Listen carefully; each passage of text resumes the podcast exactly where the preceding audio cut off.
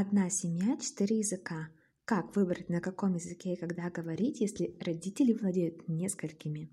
Сегодня долгожданное интервью с мамой детей, которые принимали участие в моем исследовании – Пока вы слушаете этот выпуск, я допишу и опубликую пост в Инстаграме, где поделюсь главными выводами из научной работы, которую я делала на протяжении нескольких месяцев в Университете Амстердама. Добрый день, дорогие друзья! Обычно я приглашаю в подкаст родителей, которые делятся своим опытом. И сегодня у нас, можно сказать, уникальная семья, дети, в которой говорят на четырех языках. Они говорят на испанском с папой, с мамой на украинском и на голландском школе, плюс английский.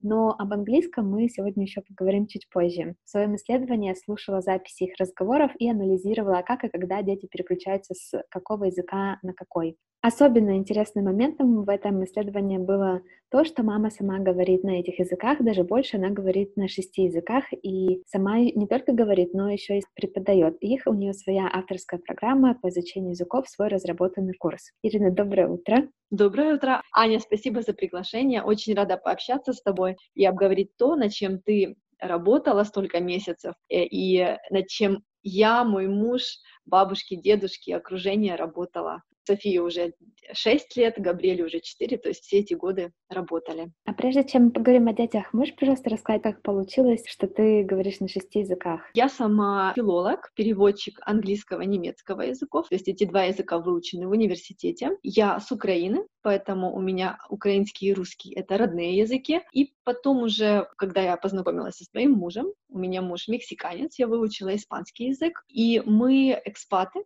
то есть мы переезжаем, и вот так получилось, что мы уже практически 6 лет живем в Голландии, и здесь я начала учить голландский язык, то есть в среде. А можно немного рассказать про детей, как они начали говорить, на каких языках и в какое время? Значит, э, дочь моя, мы жили до этого в Нигерии, там была англоязычная среда, и мы говорили в семье на испанском, на украинском, и был английский язык. Мы между собой с мужем общались, э, плюс э, среда, окружение и детки, с которыми она играла. Когда мы переехали в Голландию, она начала учить голландский язык.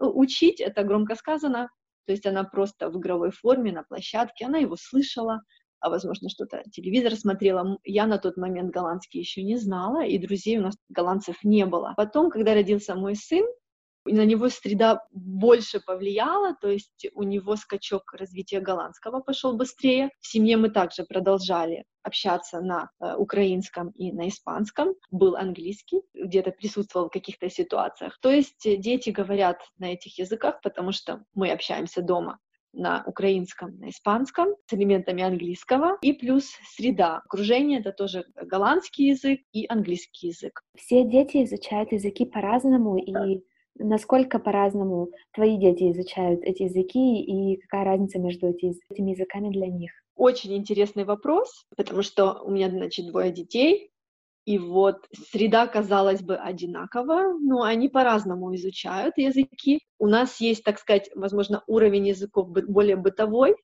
то есть украинский, испанский, они более бытовые. Дети знают по тематикам, могут выразиться, сказать, куда они хотят пойти, что они хотят покушать, что им нравится, что им не нравится. Это такой уровень бытовой. Потом постепенно э, у них повышается уровень, они учат через книжки, через музыку, через э, мультики, например, да, через какие-то фильмы. То есть они добавляют словарный запас и могут выражаться на более сложные темы. Дочь моя немножко старше, поэтому, возможно, у нее, конечно, и уровень языков чуть выше. Потом Думаю, что играет роль также их эмоциональная зарядка, то есть как они, вот раскрепощенность, да, с языками. Моя дочь, она, мне кажется, более общительная, поэтому она больше идет на разговор, я больше от нее слышу стараний и больше употребления языкового. Вот э, сын мой более, ну, как бы в такой моменте ожидания, возможно, еще в моменте изучения языков,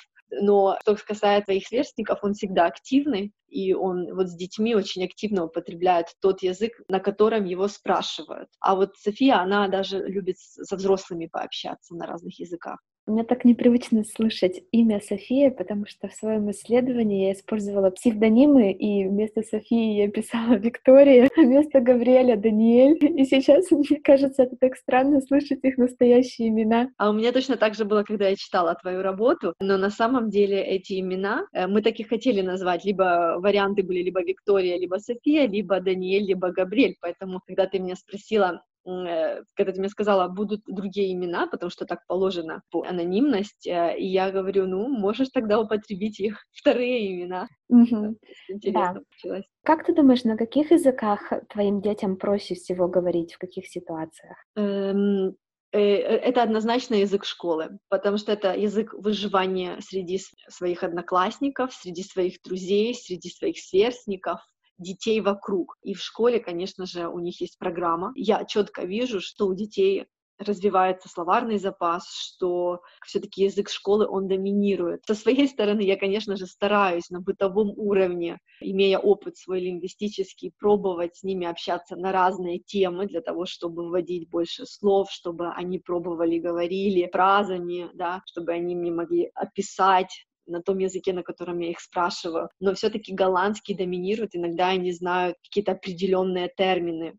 В голландском очень хорошо, например, София, она может говорить и о планетах, и о природе, и какие-то более научные темы, ну, явно они видели в школе, может, какие-то фильмы, им рассказывали, показывали картинки. И я стараюсь, когда этот момент замечаю, стараюсь об этом рассказать на других языках. Она явно понимает концепцию, о чем я говорю, да, суть, о чем я говорю, но иногда, может, у нее не будет тех слов, чтобы это описать на украинском, на испанском, э, на английском ей сложнее, конечно. Поэтому я со своей стороны стараюсь немножечко, видя вот эту слову ее хорошую на голландском, что она умеет так хорошо сказать, что она знает эту тему, я стараюсь немножечко добавлять со своей стороны через книжки, через, возможно, какие-то программы включать через YouTube, чтобы и дальше развивались и те языки, подтягивались. Я в своем как раз исследовании нашла такую особенность, что очень часто ты с ними играешь такие образовательные игры, когда вы вместе делаете какую-либо активность, и ты их спрашиваешь, как сказать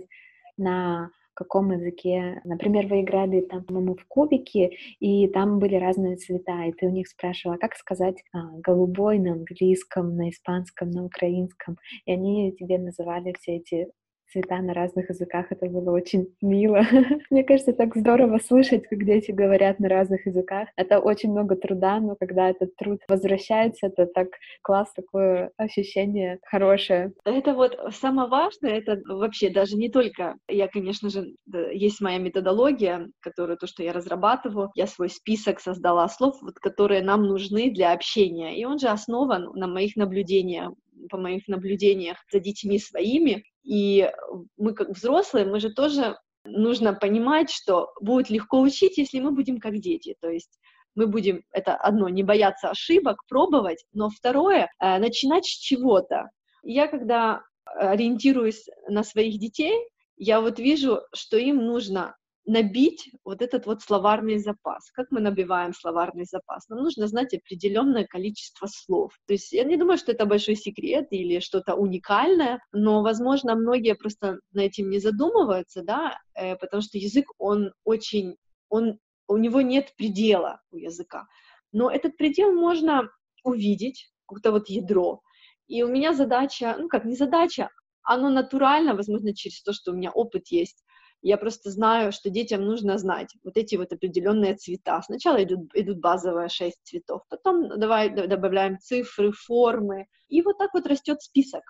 И я, когда с ними общаюсь, когда я играю, каждый день я пробую, и я помню, например, что вчера я употребляла такие слова с ними, сегодня почему бы и нет, я добавлю что-то другое, да, что-то другое тематическое, и я буду уверена, что они эти слова слышали, что они им знакомы, и я всегда пробую, чтобы они эти слова проговорили. То есть я пытаюсь, вот как ты заметила, да, я их там спрашиваю, в твоей работе я читала, когда ты примеры приведешь, я спрашиваю, а что это? А потом я прошу, так, а как ты скажешь это на том языке? А как ты скажешь на, на этом языке? То есть я пробую проверить, я проверяю их словарный запас. Со временем это становится немножечко сложнее, потому что они не всегда, ну, то есть я уже даже стараюсь не говорить им, а скажи мне это на этом, а скажи мне это на этом. Я просто автоматически перехожу на другой язык и э, говорю с ними на другом языке, то есть я фактически с ними сейчас на бытовом уровне перехожу на три языка.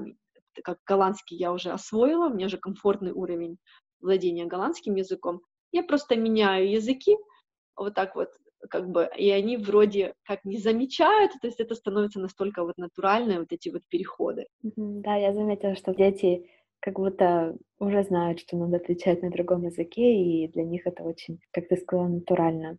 И ты знаешь, я бы хотела добавить, я просто, поскольку у меня шесть языков, я умею так вот переключаться, и для меня это несложно. Получается, я могу, если спикеры разные, один за другим я могу переключаться, поэтому я не боюсь этого. И я знаю, что это, как я чувствую сама, как это происходит. И, конечно, тут играет роль опыт, что я могу так переключаться. Я знаю, что детям это несложно. То есть это дело практики и привычки. То есть это привычка, которую я внедрила Сначала, наверное, у меня получилось, а потом я вижу, что у детей это очень легко получается. И еще вот интересно то, что ты подметила, что ты не только им говоришь, как называются какие-либо из предметов, но ты еще их спрашиваешь повторить, потому что я заметила, что во многих семьях это такой очень серьезный момент, что часто родители просто разговаривают с детьми, и дети все отлично понимают, но не говорят. И здорово, что ты подметила, что ты всегда их просишь повторять для того, чтобы они могли сказать это самостоятельно. Да, потому что если они не будут повторять, активного навыка не будет, раз. Во-вторых, у нас, я разделяю с ними четыре языка. У каждого языка своя фонетическая система. Сейчас у них доминирует а, фонетическая система нидерландского языка. То есть все вот эти х, р. Софии легче это переходит. И они, они умеют переключаться с одной фонетической системы на другую. Но бывают слова, например, в украинском, где очень много согласных одна за другой. Раз. Потом есть звуки, которых нет в голландском. Ж, ч, и если я, они не будут повторять слова с этими звуками, они просто не смогут говорить. То есть, например, есть, э, например, Габриэлю э, пару месяцев назад очень сложно было с буквой «ж». Я это резко заметила.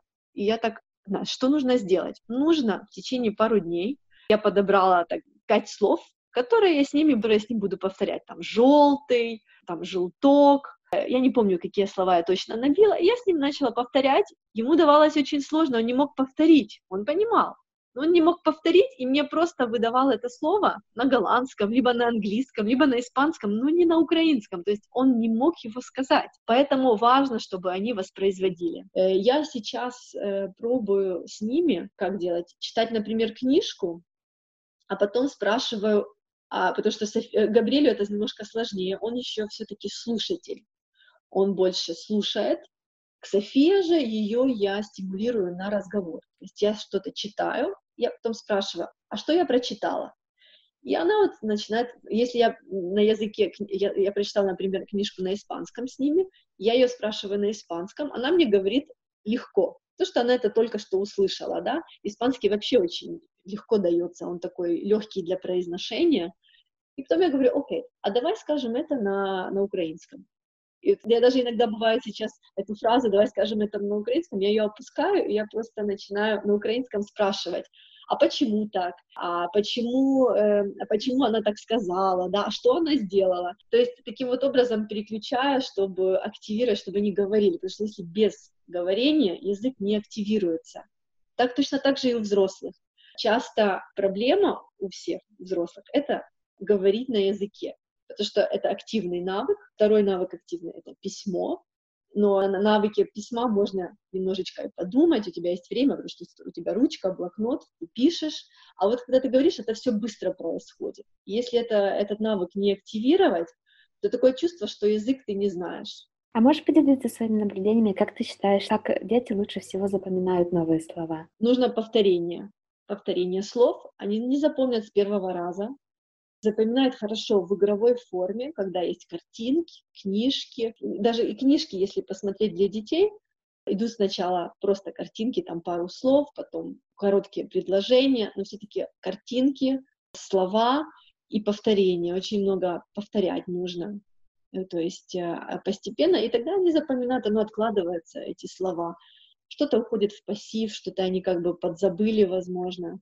То, что активное опять-таки, вот этот вот бытовой язык, каждодневный язык. Я, например, мы когда чистим зубы утром, я пробую уже не говорить им, давайте чистить зубы, я им пробую что-то другое перефразировать, что-то придумать или вообще какую-то, на какую-то тему поговорить во время того, как мы чистим зубы, используя каждую минуту, которую я провожу с ними, а я все, кажется, с каждым годом провожу с ними все меньше и меньше времени. То есть тот язык, который в школе, они будут его изучать автоматически. Поэтому то время, которое я провожу с ними, мне надо проводить его эффективно, максимально, понимаешь? И поэтому я стараюсь вот вводить вот это вот разнообразие в разговорной форме.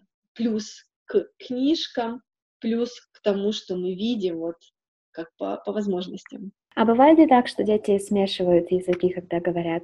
О, да, и они вот пользуются. И мне кажется, даже Софии нравится. Нравится, что не то, что смешивать, а нравится то, что она они прекрасно понимают, что они владеют несколькими языками. В школе они слышали даже от преподавателей. В Голландии это не редкость говорить на нескольких языках в семье. Часто дети два языка и три знают. У нее э, одноклассники есть, которые тоже говорят на разных языках, поэтому она э, это, это знает и она, ей даже нравится говорить и немножко добавлять фразы с какого-то языка, какие-то э, клише, выражения. Бывает такое, что она не знает слова, и она может вставить это слово, например, испанское слово в предложении. Очень часто встречается, когда она хочет говорить, э, или Габриэль, они хотят говорить на, на английском, то есть они, у них вокабуляр немножечко меньше, потому что мы не так часто общаемся с ними на английском.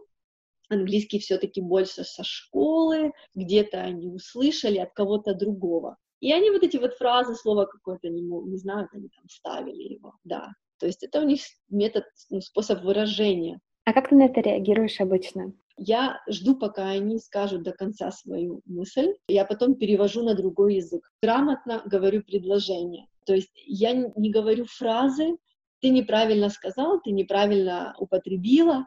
Я просто это настолько вот это опять переключение между языками, чтобы они просто привыкали, и это было как нормой, да, она сказала, она я так, ставила другое слово с другого языка, значит, я подождала, она сказала это до конца свою идею, и я потом четко откорректировала это предложение на этом языке, на котором она хотела это сказать. И потом, если у меня есть время, и, например, я не знаю, там, мы часто, когда едем на велосипеде, это момент, когда дети, они как-то сконцентрированы. Вот у нас очень много разговоров проходит в этот момент. И, и вот как раз на, когда мы едем вот этот путь на велосипеде, у меня идет как раз с ними общение, и я им добавляю вот слова, и есть время на то, чтобы их откорректировать. И вот они что-то сказали, вставили слово, я дослушала, и потом я им говорю грамотно это предложение исправляя, например, даже грамматику, и потом я им повторяю, а это слово значит то, и пошло синонимический ряд, например, с ними строю, или же добавляю имена прилагательные. Ну, то есть вот такой вот как бы учу их, получается, mm-hmm. прикладываю усилия к этому. Да, мне кажется, здесь очень сильно повлиял твой профессиональный бэкграунд, что ты преподаватель и также обучаешь взрослых языкам. И тут, получается, методика, система то же самое, только надо с детьми адаптировать это под их возраст. И мне кажется, в этом случае у тебя твой бэкграунд положительно влияет на развитие языков в семье, у детей. Я, я соглашусь с тобой, да, им повезло. Главное мне не переборщить, и чтобы реально, чтобы у них оставался вот как дальше будет. Они все-таки взрослеют, им становится сложнее, им становится сложнее, потому что у них появляется много других задач. То есть в школе там и математика будет, потом другие предметы, что-то посложнее, и времени будет все меньше и меньше. Вот почему взрослые, вот я тоже замечаю, они, ой, мне так сложно дается язык. Язык дается несложно, мне кажется, просто нет времени. Очень много других дел нужно сделать, работа, семья, потом нужно за детей порешать какие-то, например, вопросы, да, либо по работе какие-то вопросы. Просто на самом деле тут Э, у детей есть время на это, да, и плюс они не боятся говорить. То есть вот я пользуюсь этим моментом, так сказать, пока есть такой у меня шанс, и как оно будет дальше, мне самой интересно, потому что, опять-таки, школа, обязанности, интересы. Я думаю, что популярность для них языковая останется, то есть э, э они не, не, не, я думаю, что это фаза от, отрицания, что я не хочу общаться на этом языке, что у них, она как бы, такой фазы не было у них, и я не знаю, как будет дальше вот этот момент. Мгм. Я А надеюсь, что у них интерес останется, и мотивация у них останется, и что они и дальше так смогут со мной переключаться на языках, и это будет нормой для них. Ам, продолжая тему, как дети и взрослые изучают языки, есть ли еще какие-то наблюдения, что ты заметила? Какая разница между взрослыми и детьми? Э, Разница большая. Во-первых, дети не умеют писать. Я говорю о возрасте каком. Э, Когда говорят, дети впитывают как губки, да, то есть эти дети еще писать не умеют. Дети впитывают как губки, потому что они пытаются говорить, они много слушают, у них есть на это время. То есть мы им даем время, и мы терпеливо ждем, повторяем, они живут себе в среде. Взрослые начинают учить язык, у них есть чем сравнить, они хотят быстрых результатов, все хотят быстрых резу- результатов. Язык — это время. И когда они начинают учить, наступает, что они умеют писать. То есть, конечно, если мы пишем, учим грамматику, мы понимаем сразу структуру языка. Опять-таки, ну, не все начинают учить грамматику. Потом тут начинает эта группа, категория учеников разделяться. То есть я четко вижу тех, кто сидят, пишут, учат, читают, но с говорением сложно, потому что это пересилить себя. Я уже взрослый, это делать ошибки. А потом вторая категория учеников, которые позволяют себе учить язык через аудирование. Они очень много слушают и сразу же воспроизводят, копируют, повторяют. Вторая вот группа учеников. Кто-то идет путем вот пи- много пишем, потом постепенно мы начинаем говорить. То есть то, что я увидела, что если процесс э, начать с говорения, это самый сложный навык. Потом постепенно, если человек найдет время, сядет и постепенно начнет писать, этот выучится язык намного быстрее. То есть дети как? Э, Точно так, как дети. То есть они сначала, они говорят, они пробуют, они слушают, а потом в школе их же учат грамматике. Каждый язык нужно учить э, в школе, грамотность. Э, при- прививается вот эта вот грамотность. Вот это вот различие я вижу, и я свой метод и свое дальнейшее изучение иностранных языков я сейчас для себя постепенно, поэтапно добавляю четыре новых языков.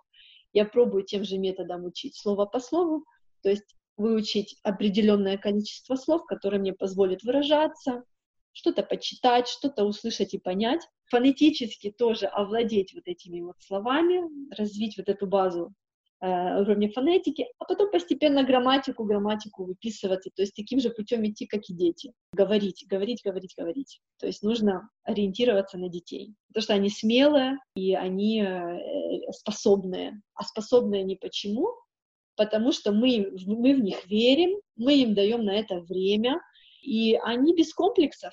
А есть ли какие-то особенные материалы, которые вы используете дома для изучения языков? Интересные книжки, Мгм. интересные книжки с иллюстрациями, такой выбор большой. У нас книжки есть на испанском, на украинском, на голландском мы берем с библиотеки, плюс они в школе читают книжки, э, и какие-то пару есть на английском. То есть английский на самом деле мы такой акцент не делаем. У нас акцент идет в домашних условиях. Это на испанский, на украинский, потому что это они на этих языках общаются меньше всего, э, из, я же я говорила уже, что я знаю, что со временем будет все меньше и меньше времени на этот язык, потому что появятся дополнительные секции, дополнительные задания, там, спорт, музыка, возможно, танцы, и все будет на том языке, на языке окружения, вот. Поэтому мы добавляем через книжки. Кстати, очень интересный момент, когда э, мы разрешаем им смотреть мультики, и в последнее время э, я спрашиваю, а на каком языке включить? Они четко знают, что язык оригиналов мультиков, даже таких вот, которые по полтора часа, это английский. И, например, мой муж спрашивает, включить на голландском? Не, не на голландском, на английском, папа. То есть они не хотят слушать мультики, видеть, смотреть мультики в переводе. И потом, э, и когда я им разрешаю, например, смотреть мультики с Ютуба, и они четко знают, что мультик, что язык оригинала этого мультика — это английский, они не будут его смотреть на испанском, хотя они понимают испанский. Он им не звучит, потом точно так же там на украинском какой-то мультик. То есть они четко просят этот мультик на языке оригинала. Смотри, вот, например, мы были в Украине прошлым лет, и там был вот этот мультик PJ Masks. Я не помню, как он на украинском. Э, пижама, там про детей, которые одевают свои пижамы и становятся супергероями. Они привыкли смотреть этот мультик на английском на тот момент, в YouTube я им включала. Мы приехали в Украину, он по телевизору был на украинском. Мы были около месяца в Украине, Потом мы приехали сюда, я им говорю, включить вам PJ Masks? Они, да, но на английском, мама. То есть, э, вот, они все равно, они смотрели там на украинском, но он им звучит лучше на, на английском, так как они привыкли его смотреть. Э, вот. А потом со временем э, я, я увидела, что по телевизору тоже они как-то его нашли. И они потом на голландском его смотрели. То есть, ну, интересный такой момент, когда я их спрашиваю, на каком языке включить, почему-то они ассоциируют то, что они смотрели на, на английском, вот, они хотят на английском, они уже поняли, что английский — это язык ну, вот, мультиков, язык с окружения, песни. Интересный вопрос именно про английский язык, потому что в своем, опять же, исследовании я наблюдала о том, что, по идее, у них нет такого четко сформировавшегося окружения, которое бы говорило именно на английском с ними, но роль этого языка достаточно такая большая в их жизни, и они часто добавляют английские слова в речь. Я в как раз в своей работе написала, что, возможно, им кажется, что тогда они будут звучать как взрослые, потому что вокруг взрослые экспаты все говорят на английском, и если человек не говорит на голландском, украинском или испанском, то к нему можно обратиться на английском. Вот это такое интересное наблюдение. Это очень интересно. И я тебе скажу, я э, стараюсь замечать, как другие дети общаются на голландском. И ее сверстники, они тоже хорошо наговорят на английском. И в семье, в семье голландский, голландской семье, то есть родители оба говорят на голландском в семье. На самом деле детские программы здесь на, на голландском.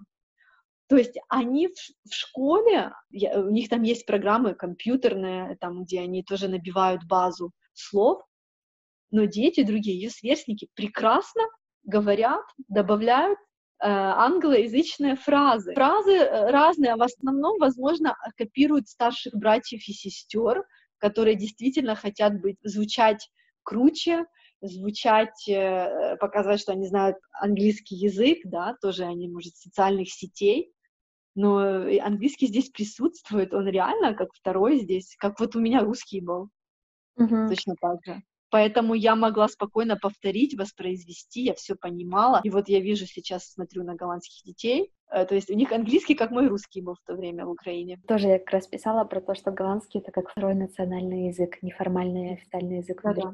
А если говорить про окружение твоих детей, то с какими, на каких языках, с кем они разговаривают? Э, со мной они переключаются на три, и английский иногда я бываю для практики просто.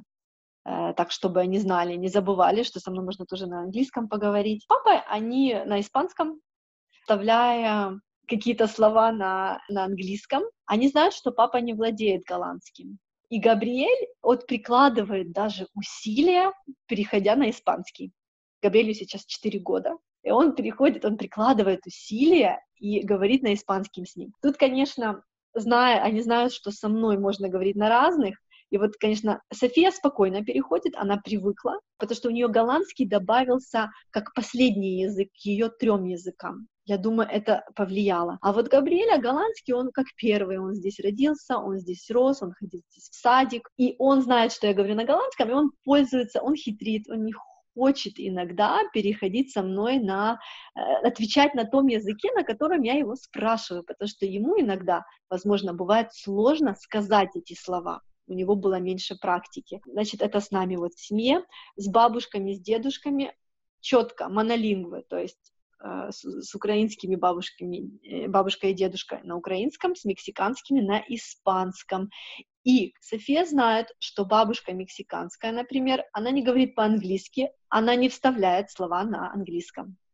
Вот очень четко видно. Дедушка, он иногда даже в шутку с ней бывает, что-то на английском говорит, и она знает, что она точно так же, такая же, точно такая же модель поведения, общения с ним, что она может и на английском с ним чуть-чуть поговорить, и на испанском. Потом с детьми, очень интересно, она четко видит на площадке, она слышит, она видит визуально, она видит они, конечно, э, дети ориентируются на цвет волос, на цвет кожи, э, на каком э, языке дети говорят. То есть она даже, например, спикеров, да, вот говоря взрослых, она может видеть, что это, возможно, кто-то, кто говорит на испанском, то есть она сразу пробует на испанском, хотя люди, например, они могут говорить на арабском, да, то есть были такие случаи, а потом она и говорит на испанском, на испанском, а потом человек, я не понимаю, она переходит там на английский либо на голландский, то есть не удалось. А на площадке с детьми она, например, услышала, что кто-то на испанском, она сразу спокойно идет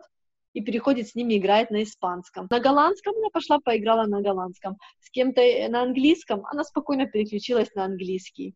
У нее есть друзья, например, когда она... Как, я говорю о Софии, потому что как-то с ней э, мне легче при, дать примеры, да. Говорю, Габриэль, он больше все-таки, эм, он начал говорить буквально сколько, ну, чтобы говорить, говорить, я его видела в таком вот реально живом общении, не как маленький ребенок, а как уже мальчик, это буквально с год, поэтому у меня примеров чуть меньше. Это значит, моя дочка, например, когда она играет с детьми, э, с подружками, и одна подружка, например, говорит на например, на, у нее есть подружка, которая говорит на испанском, английском, и голландский у нее был как последний язык. В семье его не знают и не употребляют. Но она пошла в школу год назад, голландскую, да, то есть у нее, такой был, а София знала ее как подружку, с которой она может говорить в первую очередь на испанском и на английском. Она ее поймет, потому что у нее это тоже также родной язык. Потом вторая подружка, которая, а, она у нее, а, она говорит на китайском, у нее основной голландский, и английский также у нее. И вот когда они, я помню этот момент был, они собрались вместе играть, э, как ты думаешь, какой язык они выбрали? Mm. Вот, София, какой язык выбрала? Значит, э, на тот момент, это было год назад, вторая подружка, у нее не было ассоциации, что она говорит на голландском она переключалась. Одной говорила на голландской, на голландском, а со второй говорила на испанском. Потом, через какое-то время, я замечаю, она уже услышала, что это э, вторая подружка, у которой голландский не был, э, она не употребляла с ней никогда голландский. Когда мы встречались с ее родителями, мы говорили вообще на испанском, а папа ее мог с ней говорить на английском, потому что он американец. И вот со временем, потом, когда она услышала, что она говорит на голландском, для того, чтобы упростить общение между, между ними на площадке, они начинали говорить на голландском.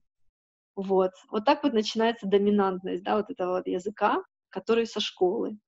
Вот, вот это очень интересно. Когда они дети, вот мне очень нравилось, потому что они так раскрепощенно владели, общались, вот, э, повторяли так легко, знаешь, вот, сейчас это не вырастают, и у них становится вот э, там не хотят повторять, например, и либо пользуются моментами, говорят то, что им легко, э, ну вот меньше усилий прикладывают. Раньше это было более натурально, конечно. А еще вот как раз э, в своем исследовании я заметила тоже несколько таких моментов было. Этот вывод подкреплен э, данными. То, когда они говорят с тобой, они часто голландские слова используют между строк, когда они говорят на либо на, ну, на украинском в основном. А когда они говорят с э, папой, так как он не говорит по-голландски, они больше используют английских слов. Да, я же говорю, они четко знают, кто какой язык знает, и с кем это пройдет, а с кем не пройдет, чтобы не напрягаться. чтобы не, не думать. Вот. Ну, на самом деле на языке говорить, хорошо, я говорю на шести, но мне же тоже нужно думать иногда. Иногда я тоже устаю. Я это прекрасно понимаю, но, ну да, но они хитренькие, есть такой момент. Да, они... Но я не вижу в этом проблемы, потому что пускай практикуют. Неважно в какой форме, пускай говорят, пускай практикуют. Главное, чтобы они говорили. Вот. А, а те слова потом они постепенно их будет у них уверенность, они будут их употреблять. А я в этом проблемы не вижу. Это как, ну, как со взрослыми. Нужно на все время. То есть, если ты хочешь сказать что-то, ты учишь голландский, сколько я знаю, например, вот ситуация здесь с экспатами. Английский распространен, тебя все поймут, не нужно напрягаться, не нужно, не говори на голландском. И вот, вот эта вот атмосфера, она, к сожалению, препятствует изучению голландского языка, потому что на самом деле не все те, кто учат через аудирование, повторение, для них это легко. Они пару фраз сказали, перешли на английский. А вот категория учеников, вот нас, взрослых, которые не могут, вот они стесняются, они не могут даже вот сказать пару фраз, потому что они не чувствуют себя комфортно, то, что они не могут полностью весь разговор провести на голландском. Плюс у них может быть акцент, вот, вот это вот даже вот этот первый барьер переступить. Сначала пару фраз, таких ключевых, потом постепенно э, пару фраз на голландском, что-то на английском, э, потом снова на голландском, вот и так постепенно набирая вот эту вот уверенность владения голландским. Поэтому и, с моими детьми, если я вижу, они мешают, они вот, вот говорят, пускай, главное, чтобы они говорили. Потом, со временем, конечно же, им нужна будет грамота, то есть им нужно будет научиться писать, и там все станет на свои места. Я э, детей не заставляю учить алфавит, кириллицу. Ну, не то, что не заставляю, я просто знаю, что это несложно будет.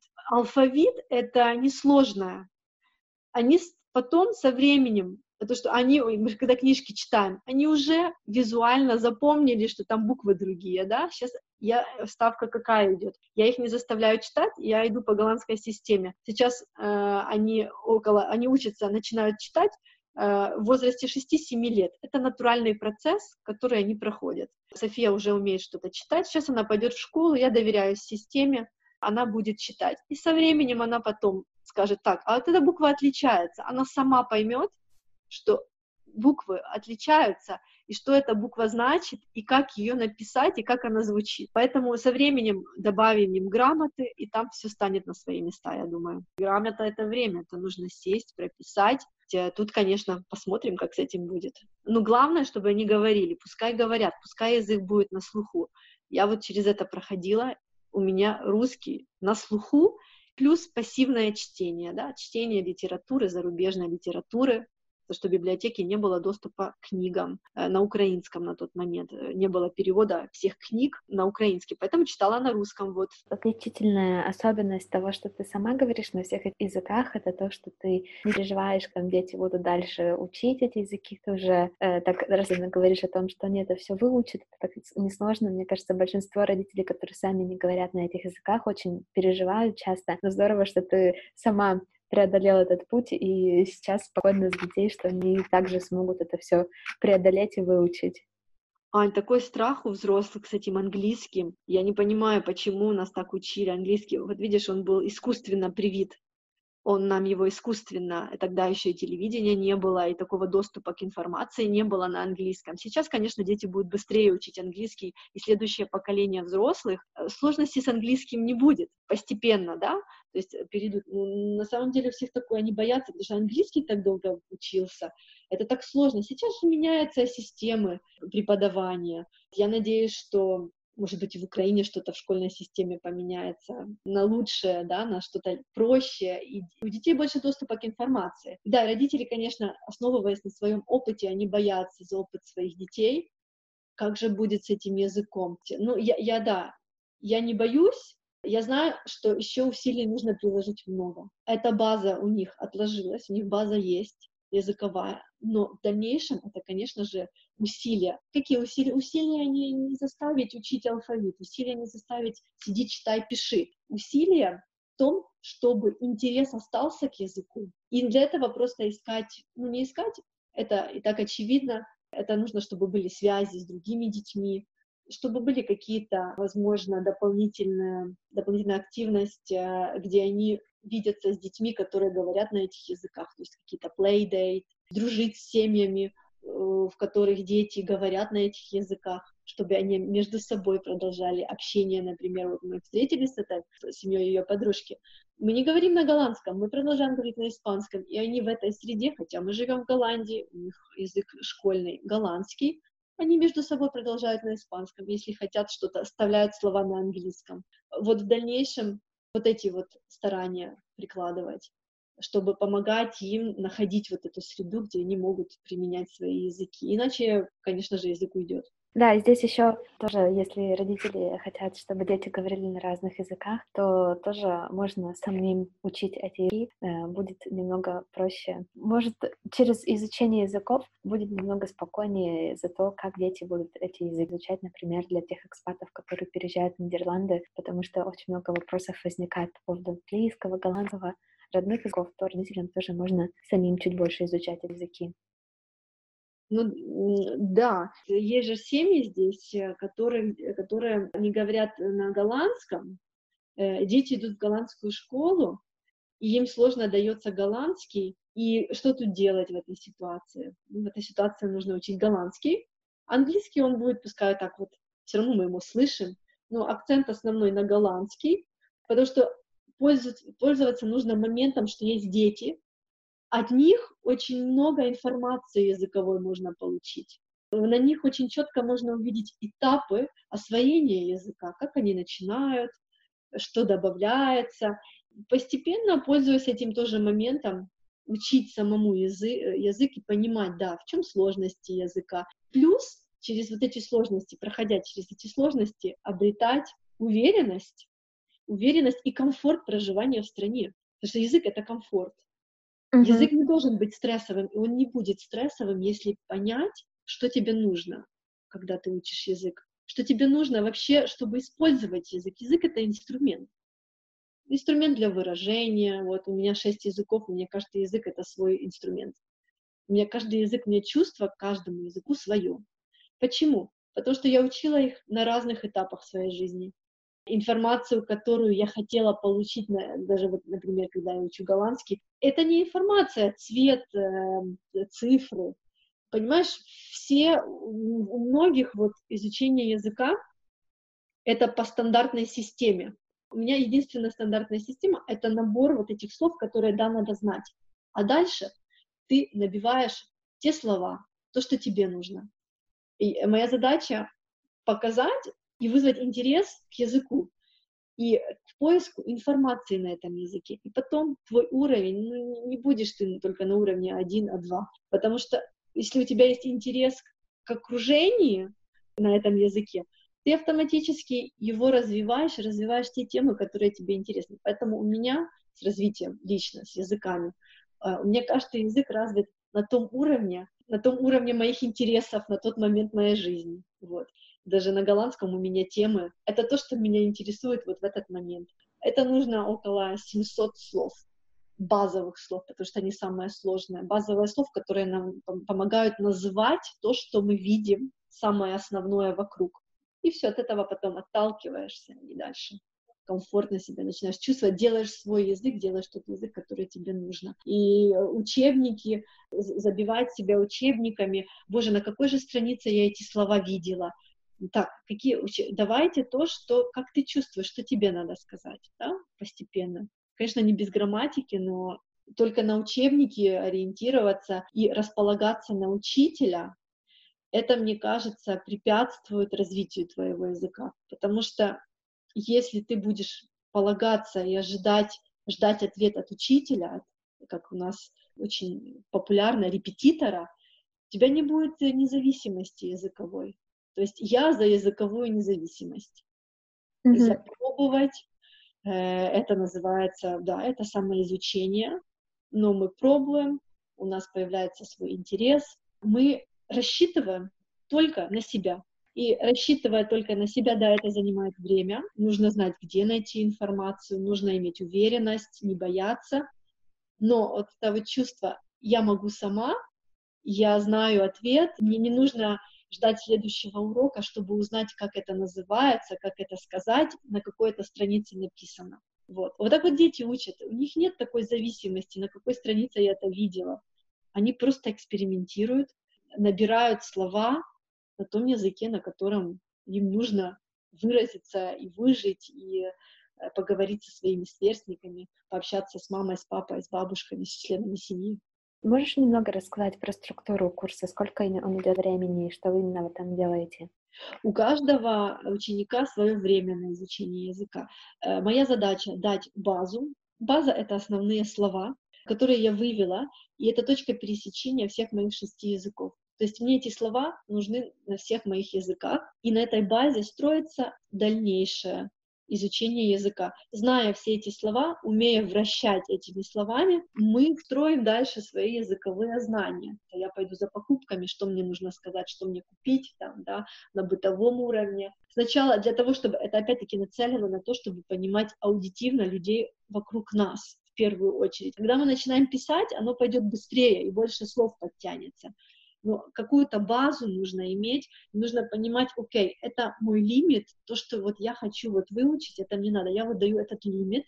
Э, в идеале это не, на самом деле не такое большое количество слов, около 700, да, плюс глаголы в спряжении в самых основных э, временах. Да, в голландском это пять времен. И вот это нужно базу освоить, и потом, ну, просто неизбежно, ну, неизбежно, что у тебя не пойдет голландский, ну, не может такого быть. Надо потом общаться, слушать, и все вот эти слова, они будут э, в употреблении, ты будешь их слышать. Я на самом деле очень благодарна тому опыту, что голландский я прошла сама, и у меня были дети вокруг меня. Потому что я вот этот, и когда я создала тренинг, это было в прошлом году, сначала был один список, потом я раскрыла этот список. Как бы потом просто слова между собой сплетаются, слова входят в идиоматические выражения. На данный момент, если бы я сказала, сейчас я хочу сделать тренинг, это бы был бы уже другой тренинг, потому что мой уровень голландского уже не тот, который был год назад. Конечно, если есть какие-то сложные слова, беру слова, словарик и проверила, но это очень быстро, словарик сейчас в телефоне. Я думаю, что на самом деле я встречаю сейчас очень много, потому что я работаю в Инстаграме, работаю в Инстаграме. Я нахожусь в Инстаграме, у меня есть два аккаунта, Dutch with Irina и Languages with Irina. Я встречаю на этой платформе э, других полиглотов. Я, конечно, могу сказать, что у каждого полиглота, если я называю себя полиглотом, значит, у меня есть какая-то стратегия, свой метод изучения. Вот это моя стратегия, это мой метод, это то, что работало для меня, это то, что я вижу работало на детях, это самый такой, я, я думаю, важный пример. И я основываюсь, и я полагаю, что если мы будем учить как дети, у нас получится, язык зайдет, нам понравится. Это то, что я хочу достичь, э, разрабатывая свой метод, разрабатывая свои онлайн-тренинги. У меня Вчера было 3000 подписчиков. В сентябре я запустила этот тренинг. И весь этот год я работала с учениками. Я сейчас, цель моя на этот следующий год, тот тренинг, который я проводила вот в этом онлайн-режиме, э, я буду делать части отдельные, чтобы четко человек знал, что он проходит. Поэтому сейчас немножко будет реструктуризация этого тренинга. Ну вот смотри, есть же сейчас, э, это первые мои learning cards, которое я сделала, я добавила произношение на каждое слово, глаголы в в пяти временах. Там можно в игровой форме учить, побольше под э, интересы ну, каждого подходит.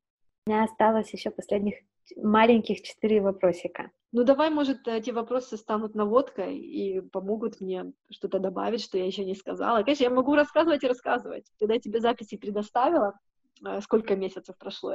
Я тебя отправила в марте, да? Угу. Столько всего поменялось, потому что, например, у них был, эм, была девочка-бейбиситер, которая говорит только на английском.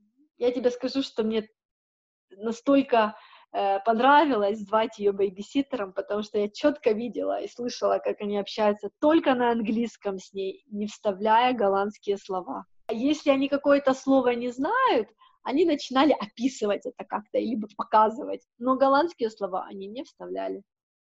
Это тоже такие вот, много могу рассказывать. Так что давай вопросики свои. Угу.